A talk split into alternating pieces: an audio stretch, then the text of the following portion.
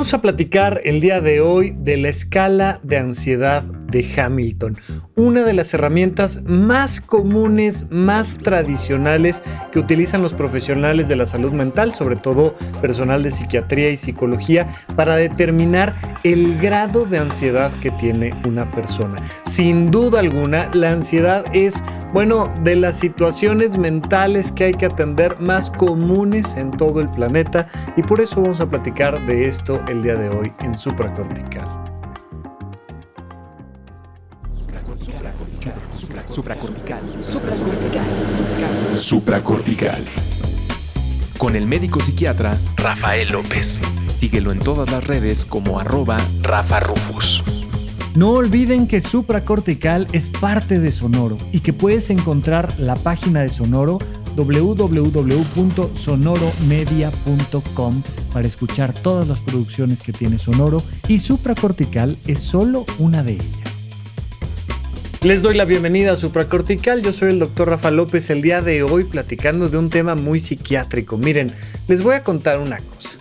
Nosotros comenzamos a hacer el podcast de supracortical en el 2016. Ya hoy por hoy tenemos lejos más de 500 episodios en, en, todo el haber del podcast. Recuerda que sobre todo los puedes encontrar la totalidad de ellos en audio, en Spotify en donde quiera que escuches podcast. En YouTube hay algunos cuantos videos y hoy por hoy he estado subiendo pues todos los que he estado grabando recientemente. Sin embargo, desde aquel entonces, 2016, que me decían, ¿de qué quieres hablar en el podcast de supracortical? Les decía yo, mira, yo tengo muy claro de qué no quiero hablar. No quiero salir a hablar en el podcast de los criterios que tiene el DSM5 sobre la depresión y decir, la depresión es un trastorno mental que tiene nueve síntomas, los dos fundamentales son, no, no, e, e, eso no, quiero platicar de todo lo demás. Por eso el podcast se llama supracortical, todo lo que está más allá de la corteza cerebral. Nuestros vínculos, nuestras relaciones, nuestra vocación, nuestras finanzas, nuestro todo, todo lo que nos hace humanos, para mí es un tema importantísimo que colinda ya luego con la filosofía, otro tanto con la religión, a veces con las ciencias de la salud mental, otras veces con la medicina en general y la salud física. Quería yo platicar de todo lo demás, pero alejarme lo más posible de simplemente venir a, contarles lo que un libro de psiquiatría decía. Sin embargo, en los últimos días, le estuve dando vueltas y dije, es que quiero platicarles un poco sobre la escala de ansiedad de Hamilton y la escala de depresión de Beck, que son dos instrumentos que utilizamos todo el tiempo. Em, en el Instituto Nacional de Psiquiatría, que es de donde yo egresé como psiquiatra, pues ahí cuando tenías un paciente hospitalizado, pues todos los días, a veces cada tercer día, eh, al menos una vez a la semana, a las personas que estaban hospitalizadas, les, a tus pacientes me refiero, les hacías una escala de ansiedad de Hamilton y una escala de depresión de Beck. Y esto te permitía graficar cómo iba mejorando la situación de las personas. Si el paciente se sentía mejor o no se sentía mejor, eso lo podías ver gracias a las escalas. Y me pareció una cosa muy importante porque además ya lo platicaremos, pero la escala de ansiedad de Hamilton nos hace darnos cuenta de muchos aspectos de la ansiedad que a veces no entendemos. Ay, es que eh, creo que tengo ansiedad. ¿Cómo sabes? Pues no sé, pues porque me siento ansioso. ¿Y qué es eso de sentirse ansioso? Pues así como ansioso, ¿no? y de repente nos faltan criterios para darnos cuenta de a qué nos referimos con esta ansiedad o con depresión. Algo que se le ha criticado y con razón mucho a la psiquiatría es el sobrediagnóstico. Oye, pues es que todo el mundo está deprimido según el DSM5, ¿no? El, el, el, manual de los criterios diagnósticos de la psiquiatría este, que utiliza la Asociación Americana de Psiquiatría. Oye, pues todos están deprimidos. Fíjate que me puse a ver la final del fútbol mexicano el año pasado y, los Tigres perdieron contra el América y pues voy a estar deprimido de aquí a que vuelva a ser otra final, oye. y, de repente ahí en, tiempos extra con un par de expulsiones, todo. No, no, pues oye, dan ganas de estar deprimido toda la temporada. Pues, pues no. O sea, no es así como funciona la psiquiatría y quiero puntualizarlo y quiero darles este ejemplo de esta escala. Mira, esta escala la desarrolla Max Hamilton en los 60, de hecho en 1959. Em, desde entonces ha tenido algunas modificaciones, se ha hecho más sintética, más clara, pero es una, es una escala muy interesante.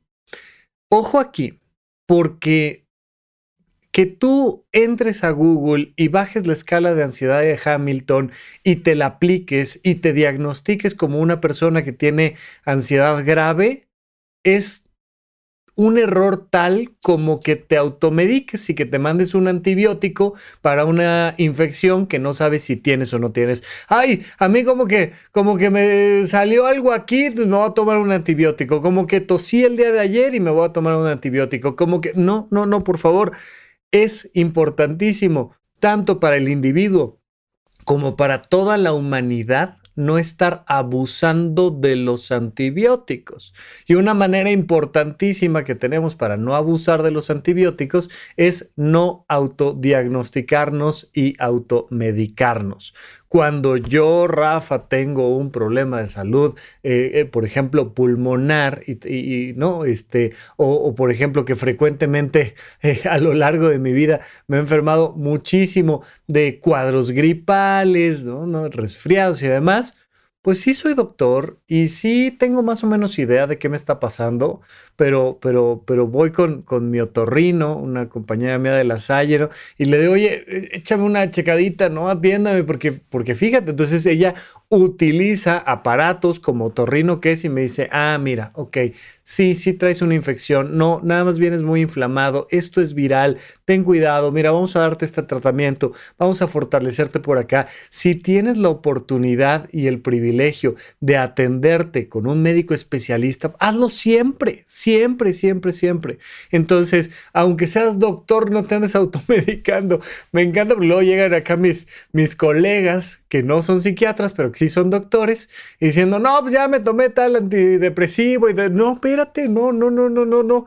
Esto tiene su ciencia y, hay que hacerlo con un cierto nivel de experiencia. Entonces, así como te estoy recomendando ahorita, no te autodiagnostiques y no te automediques antibióticos, así te estoy diciendo ahorita, este episodio donde te voy a presentar la escala de ansiedad de Hamilton no es para que te diagnostiques ansiedad y para que te tomes un ansiolítico porque a ti se te ocurrió.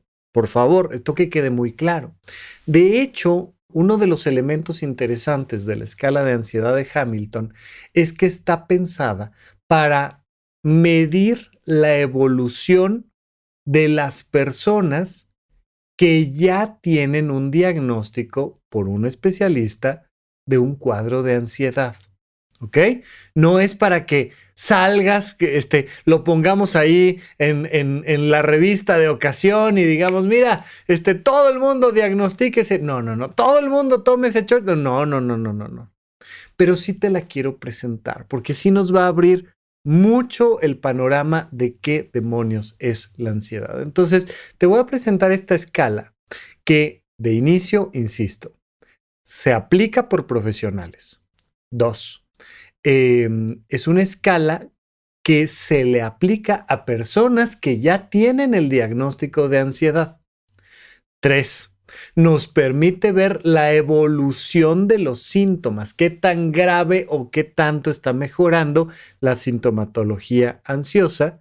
Y cuatro, te lo estoy presentando para que te quede un poquito más claro qué es la ansiedad desde una perspectiva psiquiátrica. Vamos a platicarlo en un momento más. Entonces, algo que te he platicado muchísimas veces es que la ansiedad, como muchos otros factores, el miedo, la tristeza, se vuelve un problema serio de salud mental dependiendo de la intensidad y la frecuencia de los síntomas. Y la escala de ansiedad de Hamilton es justamente lo que mide. Te dice, mira, yo te voy a presentar una serie de síntomas y tú me vas a decir pues, la ansiedad o la frecuencia de ellos. Y entonces los vamos a, clasificar cada uno de estos síntomas como ausente, que no están, que vaya, a mí no me pasa eso, eh, leve, moderado, grave y muy grave. ¿Cuándo es muy grave? Cuando es incapacitante. Cuando por la intensidad o la frecuencia de estos síntomas no puedo hacer nada, nada de mis actividades. Esto es muy grave, ¿ok? Es interesante porque los primeros rubros, los primeros seis rubros, nos hablan de una ansiedad psíquica, mental, cognitiva, eh, eh, abstracta, llámale como quieras. Recuerda que te lo he comentado muchas veces, eh, Yuval Noah Harari en su libro de Sapiens dice que la gran revolución que tuvimos como especie los seres humanos fue la creación de un universo mental, nuestro universo cognitivo mental, nuestra imaginación, entendimiento abstracto del mundo es enorme, enorme. Ahí viven la política y la economía y las religiones y las filosofías, todo eso vive en un universo mental. Por otro lado, compartimos con el resto de los animales un universo real, un universo de, mordidas y de ingesta de alimentos y de reproducción sexual y de muchas cosas básicas, ¿no? O sea, y, y, de repente, pues hoy por hoy a los seres humanos nos da más ansiedad, más miedo las cosas que suceden en nuestro mundo mental y abstracto que las cosas que suceden en el mundo real. Es poco probable que te encuentres con un león que te quiera comer y que eso te produzca miedo. Es mucho más frecuente que digas, híjole, no sé si se dieron cuenta que copié en el examen y es un miedo mental, abstracto completamente. Pero los primeros seis rubros de la escala de Hamilton se encargan del universo abstracto, del universo cognitivo, de lo que pasa en tu mente. Mientras que los siguientes rubros se enfocan en una cosa mucho más física y concreta. Ya solo con eso hay un, hay un entendimiento diferente de la ansiedad. La ansiedad no es solo estar preocupado por algo. La ansiedad es un problema de tu mente, un problema de tu salud mental que tiene repercusiones en tu universo cognitivo y abstracto y en tu universo físico, tangible, concreto. Y el último rubro es eh, una evaluación de cómo el profesional está viendo que te comportas y te mueves durante la entrevista. Bien, entonces, una persona que ya fue diagnosticada por ansiedad, se le aplica la escala de Hamilton. Y el primer rubro donde vamos a preguntarnos si eso está, está leve o no están esos síntomas o están muy, muy intensos, es el estado de ánimo ansioso. La escala de Hamilton nos dice estado de ánimo ansioso, preocupaciones, anticipación de lo peor, aprensión, eh, irritabilidad. Es como, ah, estoy muy preocupado. ¿sí? Estoy muy preocupado de lo que va a pasar. No sé qué va a pasar el próximo mes, no sé cómo lo voy a resolver. Me, me dicen mi alma y me enojo y es como, ah, déjame en paz traigo un estado de ánimo ansioso. Es muy fácil que ubiquemos esto como la ansiedad en sí. Pero luego nos dice, una cosa es el estado de ánimo ansioso, que eso lo puedes puntear como, no, a mí no me pasa, medianamente me pasa, me pasa más o menos frecuente, me pasa muy frecuentemente. Son, son cuatro niveles los que tienes que contestar ahí y luego pasas a la siguiente pregunta va del 0 al 4, ¿no? Y luego te preguntas, oye, tensión, pero acuérdate que estamos hablando de una tensión cognitiva, una sensación de tensión, de no poderme relajar, de estar con sobresaltos o con llanto fácil o, o con una sensación de inquietud todo el tiempo. Y esto es, primero hablábamos de un estado de ánimo y luego de un nivel de tensión. Estoy con sobresaltos. O sea, suena el teléfono y, brinco, suena un mensaje de WhatsApp y brinco. Este, alguien, alguien me habla para pedirme algo y brinco. Y hay un nivel de tensión constante. Del 0 al 4, ¿qué puntaje le pondré a este paciente? Oye, eso a mí, yo, así como estar sobresaltado, tenso todo el tiempo, con llanto fácil, no, eso a mí no me pasa. Cero o muy poquito, uno.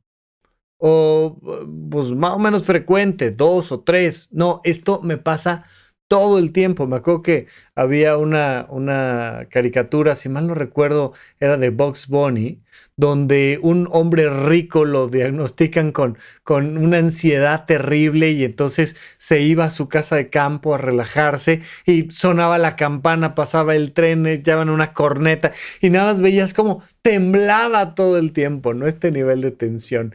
En el rubro número 3 de la escala Hamilton tenemos los temores temores, tener miedo a la oscuridad, a lo desconocido, a quedarme solo, a animales grandotes, al tráfico, a las multitudes. Esto es interesante porque la gente ansiosa está con un miedo constante. Entonces imagínate un miedo constante a, a las multitudes.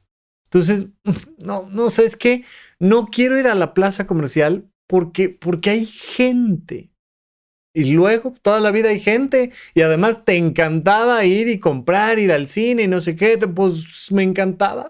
Pero ahorita me, me abruma. ¿Qué tanto? Del 0 al 4, ¿qué tanto? No, para nada, me encanta. O sea, eh, vamos a tener evento en Monterrey el 10 de febrero. ¿no? Ay, viene, viene gente, vienen 50 personas. Qué padre, qué gusto. Y no, a mí no me pasa. No, sí me pasa. O sea, sí me da ansiedad. No mucho, pero sí me da, no, me da todo el tiempo. Bueno, me da que no puedo salir de mi casa. Directamente y literalmente no puedo salir de mi casa. Tengo miedo. Primero teníamos un estado de ánimo ansioso, luego un nivel de tensión, luego hablamos de los temores y luego viene el tema del insomnio. El insomnio que tiene dificultad para dormirse, insomnio inicial, que te despiertas en la noche y te cuesta mucho trabajo volver a dormir, insomnio intermedio, y que te despiertas muy pronto y ya no te puedes volver a dormir, que es el insomnio final. Pero además, esto que se repite constantemente y que eh, frecuentemente se asocia a que traes muy baja energía. O sea, no estoy durmiendo bien, llevo varios días, varias noches no durmiendo bien, me despierto entre la noche, no me puedo volver a quedar dormido y ando todo el día con un sueño, con una falta de energía tremenda. ¿Qué tanto te pasa? Del 0 al 4. No, pues nada, pues más o menos, no, eh, totalmente. Eso diario me pasa. Ah, pues le vas poniendo ahí un puntaje. Pero ya vemos cómo la ansiedad va ampliando el esquema donde nos vamos moviendo constantemente. Viene después del insomnio un rubro intelectual, un rubro cognitivo y que es dificultad para concentrarse y para aprender cosas. Afecta tu memoria. La ansiedad sabemos claramente que afecta tu memoria. Me muero de miedo del examen de la próxima semana pues, pues vete relajando un poquito, vamos tomando terapia, yendo a consulta con un profesional, haciendo ejercicios de relajación, meditación, haz ejercicio físico, este, tómate una actividad recreativa, porque si no te relajas vas a salir peor en el examen. ¿Por qué vas a salir peor en el examen? Porque la ansiedad afecta la memoria, no te deja almacenar la información.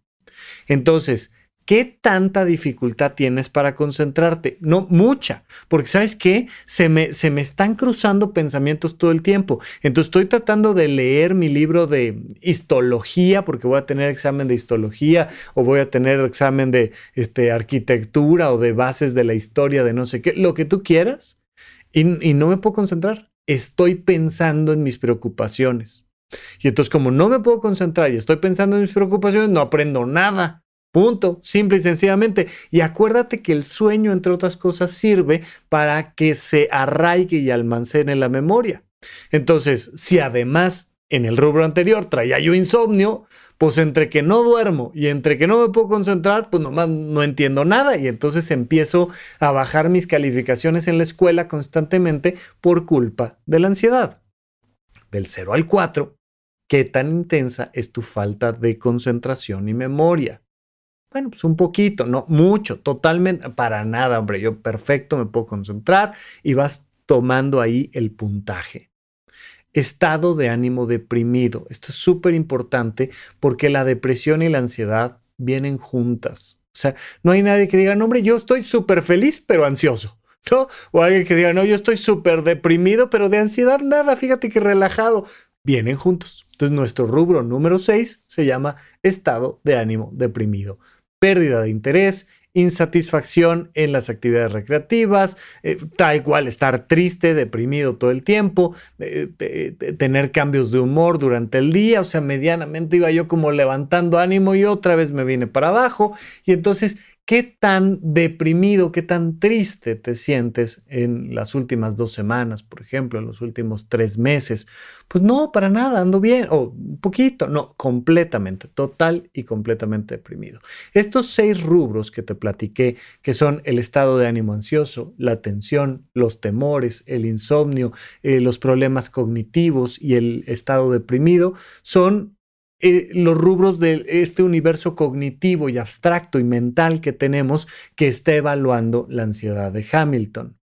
Hay personas que se les diagnostica y se les hospitaliza por un tema de ansiedad y a lo largo de una semana o dos les vas haciendo la escala y vas viendo cómo mejoran y te dicen, no, fíjate que ya, ya me puedo concentrar mejor, fíjate que ya no me siento con, eh, con tanta depresión, fíjate que ayer dormí muy bien y eso me ayudó muchísimo y ¿no? ya hemos platicado la importancia de dormir bien para cuidar la salud mental y entonces vas viendo cómo la gente mejora o no mejora o, y vas tomando decisiones médicas al respecto. Tenemos los siguientes rubros, pero los vamos a platicar después de un corte aquí en supracortical.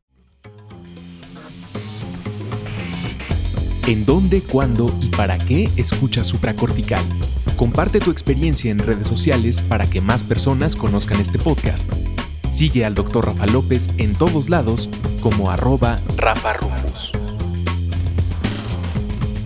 Estamos de regreso con ustedes en Supracortical. Recuerda que me puedes encontrar en redes sociales, pero particularmente en Instagram en arroba rafarufus con doble R en medio. Y este, por favor, no olviden revisar de tanto en tanto eh, la sección de eventos en la página web de horizonte1.com. Entras a Horizonte 1 y siempre te ponemos ahí el próximo evento, pero si te vas a la pestañita de eventos, puedes ver todos los eventos del año y todos los que ya tenemos abiertos con venta de boletos y demás. Ahorita creo que todavía me da tiempo de hacerte en este episodio la invitación para que el 10 de febrero nos veamos en Monterrey. Estamos en este momento que estoy grabando, yo creo que para cuando tú lo escuches ya está listo, pero estamos cerrando el lugar donde vamos a hacer el evento. Es un, es, no es una conferencia, es una conferencia tallerizada. Vamos a, tener la oportunidad de platicar, de resolver algunas dudas, de llenar unos cuestionarios que nos van a permitir entender un poco más a profundidad cuál es tu proyecto de vida.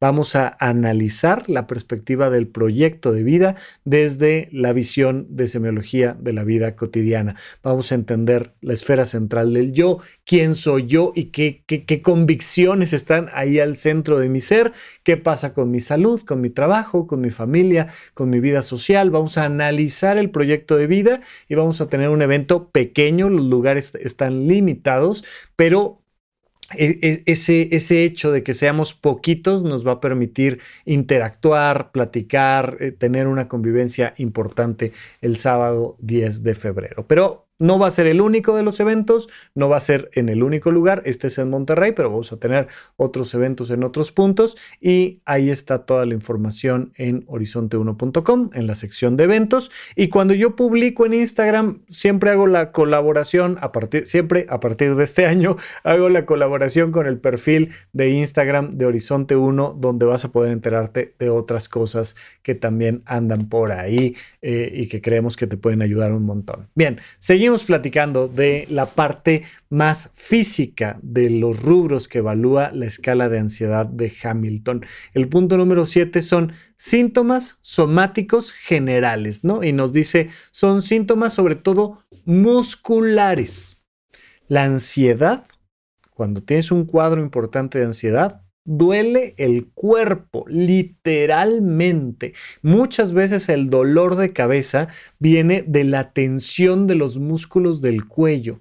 Eh, no sé si, si te haya pasado alguna vez, probablemente sí, tener el cabello largo y tener el cabello muy, muy, muy restirado, muy jalado en, una coleta que te haces atrás, ¿no? Y de repente esto de, es que ese evento importante en la escuela y entonces ándale con el peine y todo para atrás y te hacen ahí un triple nudo ciego, no sé qué, ¿eh? y, de repente después de un rato te empieza a doler la cabeza. Y dices, ay, ¿por qué me duele la cabeza? Pues porque toda la piel se está tensando hacia atrás, tensando hacia atrás, tensando hacia atrás y me duele la cabeza. Pues eso mismo pasa cuando traes tensos los músculos del cuello y los hombros.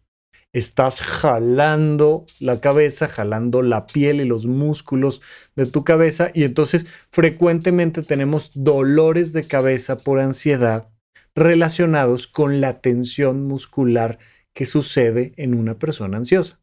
Entonces, rubro número 7, síntomas somáticos generales, dolores musculares. Dolores y molestias musculares, rigidez muscular, contracturas, sacudidas crónicas, lo que llamamos tics, ¿no? Crujir de dientes, voz temblorosa. Hay personas que se les nota la rigidez de los músculos en cómo se expresan en la voz, ¿no?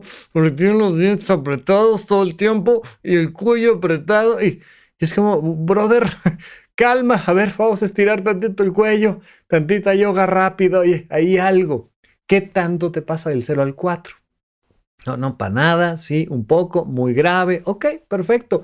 Lo analizamos y pasamos al siguiente punto, que son los síntomas somáticos generales, pero que ahora hablamos de los sensoriales. Zumbido de oídos, visión borrosa, estar sofocado, tener escalofríos, sensación de debilidad, de hormigueo, es esto que les digo yo, se sienten como cosquillas incómodas abajo de la piel. Fíjate que ya platicamos de cómo la ansiedad afecta el sueño, pero cómo afecta la memoria y la concentración, pero cómo afecta el estar con miedo constantemente. Y ahora estamos hablando de rubros más físicos. Y este zumbido de oídos. Oye, pues traigo un zumbido de oídos. Si solo es zumbido de oídos, vete al otorrino. Pero si se acompaña de otros síntomas de ansiedad, tal vez sea meramente un tema ansioso. Y hay que atenderlo entonces con el psiquiatra, con los profesionales de la salud mental.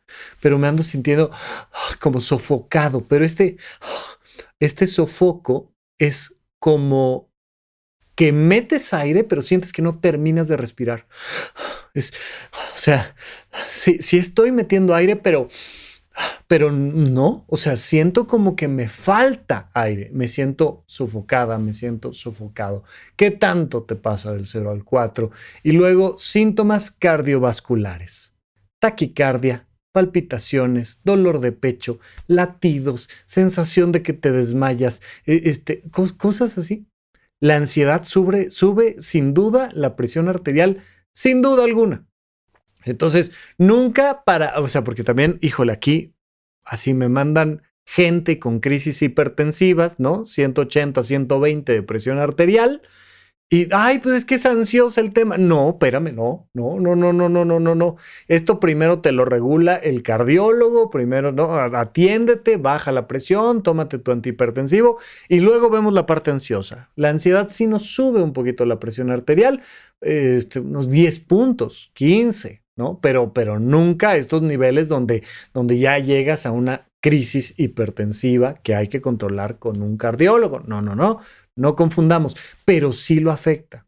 Entonces, muchas veces la ansiedad se ve en datos cardíacos en datos cardiovasculares. Entonces hay que considerarlo. Estamos hablando de cómo afecta los músculos, pero cómo afecta este, otros sistemas de tensión, incluso los oídos, y entonces que se da un tema de, de contracciones y demás que generan zumbidos, presión arterial alta, claro, síntomas respiratorios. Ya hablábamos de esta sensación de sofoco que viene más de una cosa muscular, pero aquí la escala de Hamilton en el siguiente rubro, que es el 10, nos habla de opresión, sensación de tener el pecho oprimido, de ahogarse, de falta de aire o, dice, los clásicos suspiros.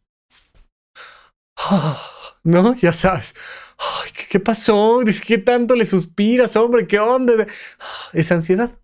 Y, uno de los síntomas de ansiedad clásicos que son esos suspiros. ¿Qué tanto te pasa? Bueno, pues, de repente, ahí una que otra vez, suspiré o no suspiré o lo que tú quieras. No, no, no, esto es todo el tiempo. Y me falta el aire y siento la presión en el pecho y, y nos da síntomas respiratorios.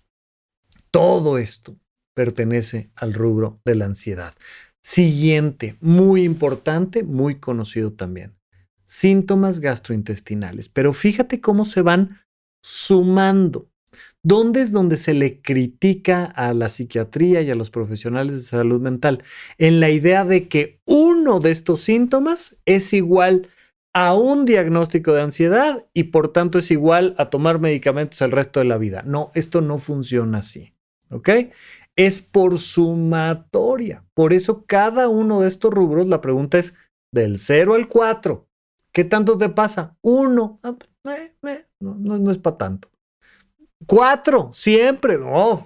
Estamos en una situación mucho más complicada, pero se van sumando los puntajes.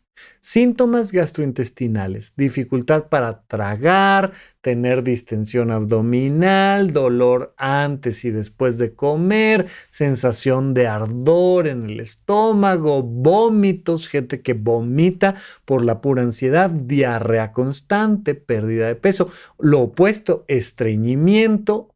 Y entonces, claro, pues, puede haber una persona que además de tener hipertensión, pues trae una dieta terrible y entonces resulta que por este problema de dieta que está teniendo, pues además está estreñido y con dolor y distensión constante.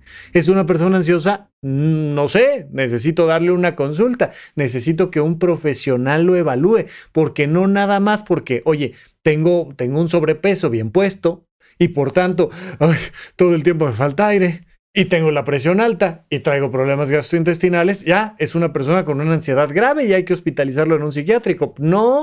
No, evidentemente no. Por eso esta escala se aplica cuando ya sabes que hay un diagnóstico de ansiedad.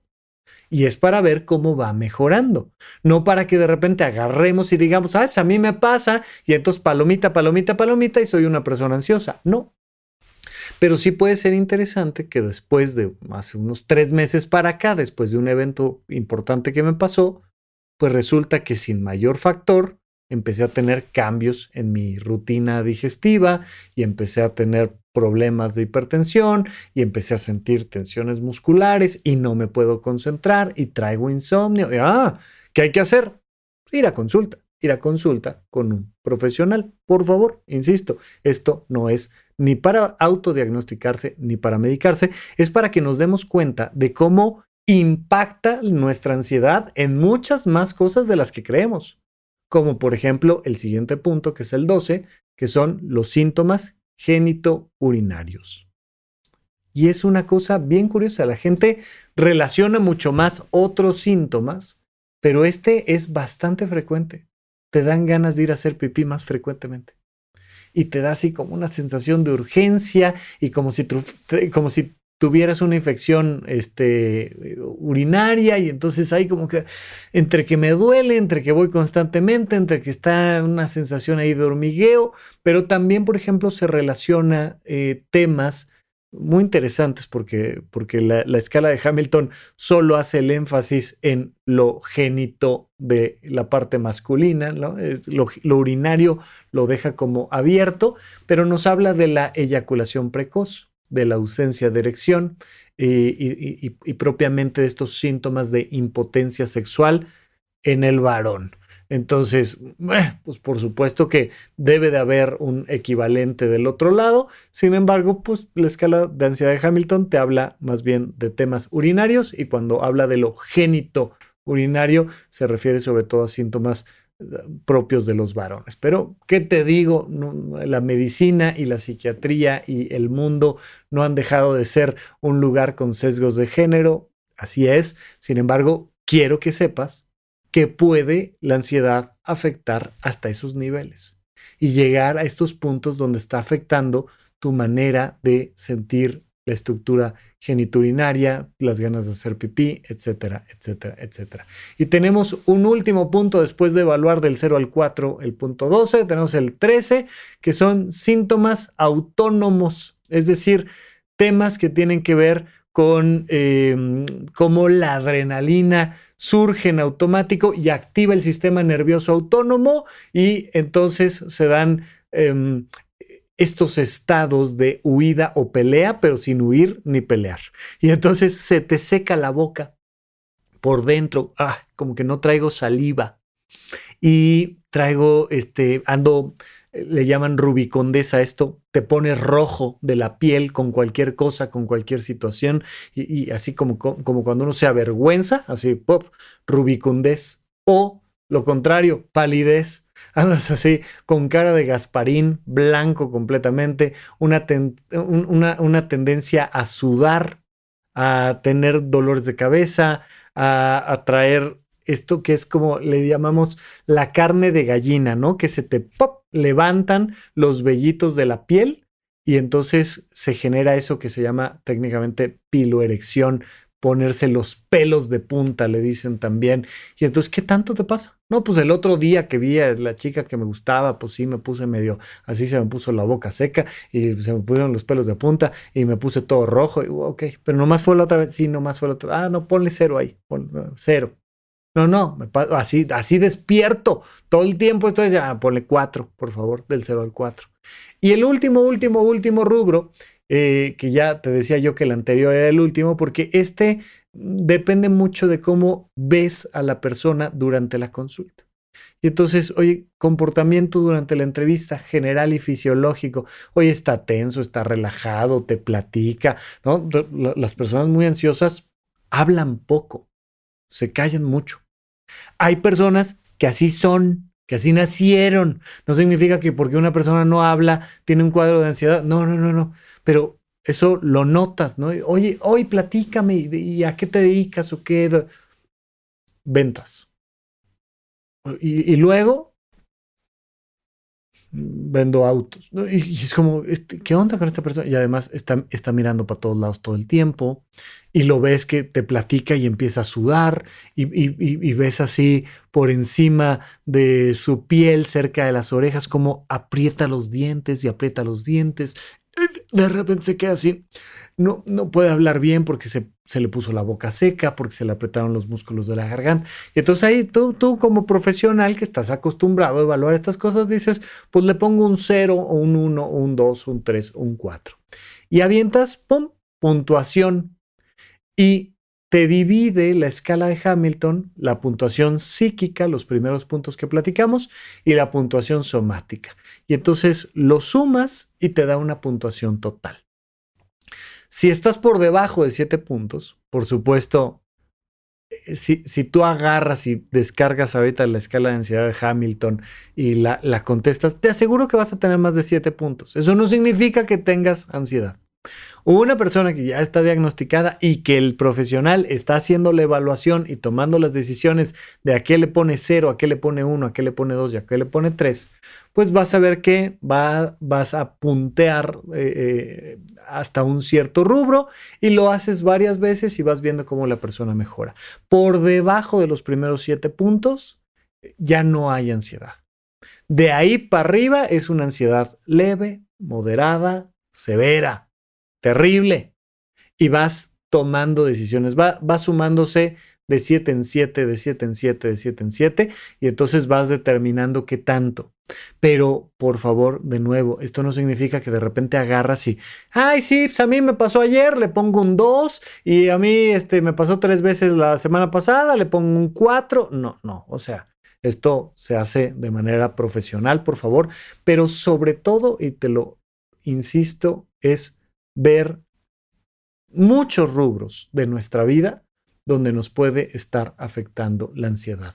Insomnio, tensiones musculares, problemas de memoria, de atención, este estar yendo constantemente al baño, se te sube la frecuencia cardíaca, la presión arterial, pa, pa, pa, pa, todo lo que platicamos. Ahora, también te lo platico para que si algún día te aplican la escala de ansiedad de Hamilton, sepas por qué y qué significa. Y, o, si algún familiar tuyo, pues, oye, ya te diagnostica, pues queremos ver cómo estás. Y te dice, no, le vamos a aplicar la, la escala de ansiedad de Hamilton. Ah, pues ya algo habías escuchado al respecto. Y espero que nos ayude a entender más a fondo qué sí y qué no es la ansiedad. Mientras tanto, seguimos platicando aquí en supracortical. Gracias por escuchar Supracortical. En verdad me interesa muchísimo conocer tu opinión sobre este episodio o cualquier otro que quieras platicarme. Puedes encontrarme como arroba rafarufus en Twitter, en Facebook y en Instagram. Quiero darte las gracias por escuchar Supracortical y sobre todo por suscribirte y seguirme donde sea que estés escuchando este programa y así te puedes enterar todo el tiempo de nuestros próximos estrenos.